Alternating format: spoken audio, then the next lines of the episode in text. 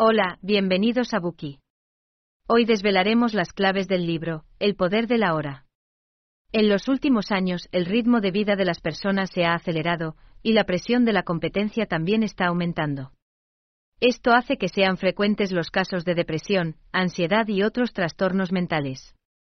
Según el informe global de emociones realizado por la empresa de análisis Gallup, el índice de estado de ánimo socialmente negativo de los encuestados a nivel mundial viene aumentando año tras año, y la gente de todo el mundo está más deprimida, enfadada y asustada que nunca.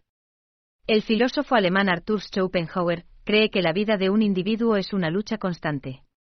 ¿Estás de acuerdo? ¿Qué tipo de dolor emocional has experimentado en tu vida? ¿Cómo podemos afrontar nuestro dolor y liberarnos de él? Quizá puedas encontrar la respuesta en el poder de la hora. El autor de este libro es el mundialmente famoso mentor espiritual Eckhart Tolle. En su juventud, Tolle también sufrió depresión, ansiedad y, en ocasiones, incluso tuvo tendencias suicidas. Sin embargo, justo cuando estaba al borde de la desesperación total, una experiencia inesperada le liberó milagrosamente. Desde entonces vive en un estado de serenidad y paz. La experiencia en aquel momento cambió por completo la vida de Toul. Desde entonces se ha dedicado a explicar, integrar y profundizar este cambio, y a compartir su experiencia práctica con los demás. En la actualidad da conferencias por todo el mundo. A través de la enseñanza transmite a la gente en un lenguaje sencillo y claro el mensaje de podemos liberarnos de este dolor y adentrarnos en el mundo de la paz interior.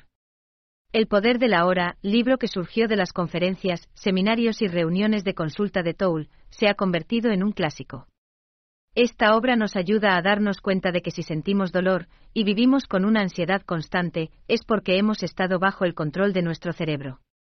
Estamos constantemente recordando el pasado y preocupándonos por el futuro, cuando en realidad ambos son solo concepciones sin sentido del tiempo. Todo sucede en el presente y eso es lo único que realmente tendremos. Por lo tanto, solo centrándonos en el ahora podemos liberarnos del dolor y alcanzar la paz y la serenidad interior. Dividamos este libro en los tres siguientes aspectos. Primera parte. ¿Por qué la gente siente dolor? Segunda parte. ¿Cómo puede aliviar el dolor el hecho de moverse profundamente en el ahora? Tercera parte. ¿Cómo podemos adentrarnos en el ahora? Primera parte. ¿Por qué la gente siente dolor? Anteriormente hemos desvelado el libro de Yuval Noah Harari, Homo Daus, breve historia del mañana, en el que dice, durante incontables generaciones, nuestro sistema bioquímico se adaptó para aumentar nuestras posibilidades de supervivencia y reproducción, no nuestra felicidad. Alcanzar la verdadera felicidad no va a ser mucho más fácil que superar la vejez y la muerte. Casi nadie puede estar en un estado de felicidad constante. Siempre habrá momentos en los que tengamos un gran dolor. ¿Qué tipo de dolor has sufrido tú? ¿Te has preguntado alguna vez por qué experimentamos dolor? ¿Cuál es la causa de nuestro sufrimiento? El dolor es el resultado de nuestro estado mental. La mente es una herramienta del cerebro que puede ayudarnos si la usamos correctamente. Si no, nos traerá mucho dolor. Veamos cómo nuestra mente crea nuestro dolor. En primer lugar, nuestra mente nos controla. Nuestras mentes son las mejores para asociar constantemente a través de la comparación, el análisis y el juicio, lo que resulta en la incesante creación de ideas que van y vienen. Si alguna vez te has cruzado con una persona con problemas mentales en la calle, puede que la hayas visto hablando o murmurando incesantemente para sí misma. Quizá pensaste, ¿por qué hablaba tanto? En realidad, no es tan diferente a ti. Es probable que tu flujo de conciencia sea tan activo como el de ellos, la única diferencia es que tú no lo verbalizas.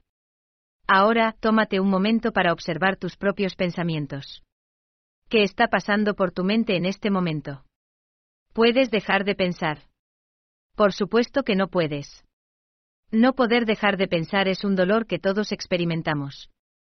Lo que es aún más preocupante es que la mayoría de nosotros nunca reflexionamos sobre el estado de nuestra propia mente y sin embargo nos identificamos inconscientemente con ella.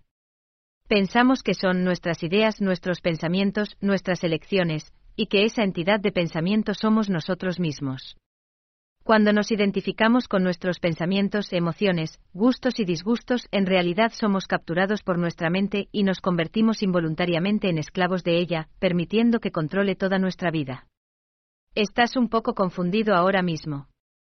No soy yo quien piensa en el problema. No soy yo quien siente alegría y tristeza. No. Es solo la imagen de ti mismo, que has ido dibujando poco a poco en tu mente desde que naciste. Este falso yo creado por la mente del cerebro se llama el ego. El ego es una ilusión que ha estado viviendo en un estado de miedo y carencia.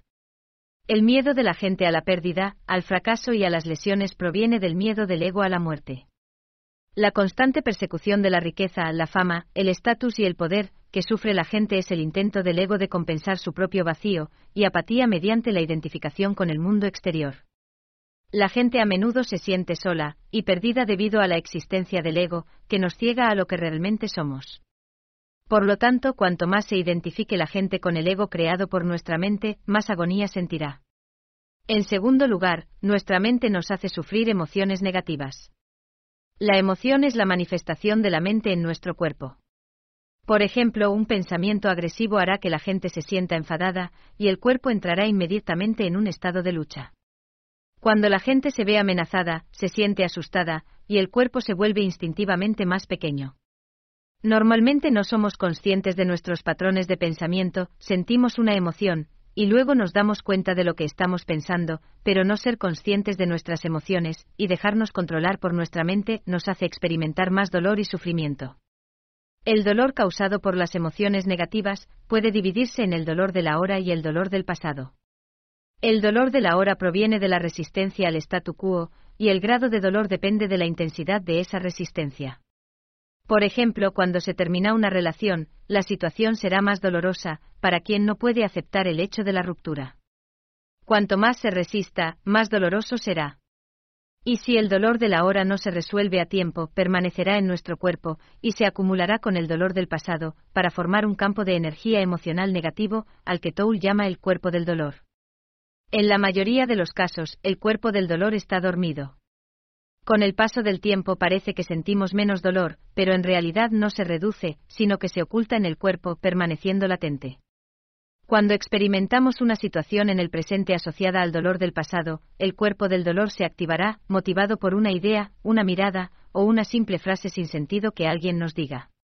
Una vez desencadenado, el cuerpo del dolor provocará una respuesta negativa exagerada. Una persona normalmente sana se transformará de repente en un extraño destructivo, causando dolor a sí mismo y a los que le rodean. Por ejemplo, cuando las parejas se pelean, es habitual que recuerden los agravios que el otro ha cometido en el pasado y los saquen a relucir en la discusión actual. Esto provoca una pelea mayor entre los dos, pérdidas mutuas, e incluso puede llevar a la destrucción de su relación. Esta es la consecuencia de un cuerpo del dolor desencadenado. Por último, nuestra mente nos atrapa en el tiempo. Si observas los pensamientos de tu cabeza, descubrirás que la mayoría son recuerdos del pasado, o expectativas para el futuro, como por ejemplo, ayer me encontré con un antiguo compañero de clase, mañana voy a ver a un cliente, cuando me haga rico viajaré a todas partes, o cuando este niño crezca, podré por fin relajarme. La mente inconscientemente siempre se centra en el pasado y el futuro, y como estamos identificados con ella, estos dos nos consumen, encerrándonos en la trampa del tiempo. Nuestra actitud negativa es en parte el resultado de caer en la trampa del tiempo en lugar de centrarnos en el ahora. La ansiedad, la tensión, el estrés y el malestar se producen cuando nuestra mente presta demasiada atención al futuro y en lugar del ahora, mientras que la culpa, los remordimientos, la tristeza y el resentimiento se producen cuando nuestra mente presta demasiada atención al pasado en lugar de pensar en el presente.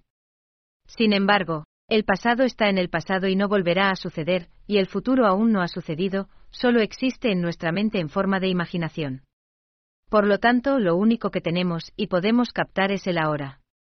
Para resumir, sabemos que nuestra mente crea un ego falso a través de pensamientos interminables, nos controla y nos hace sentir un gran dolor mediante las emociones negativas, y que al centrarnos en el pasado y el futuro, quedamos atrapados en una trampa temporal. Por lo tanto, mientras estemos de acuerdo con nuestra mente, siempre viviremos en el dolor. Entonces, ¿cómo podemos librarnos de él? Hay que moverse profundamente en el ahora. Gracias por escuchar. Compruebe el enlace de abajo para desbloquear el contenido completo.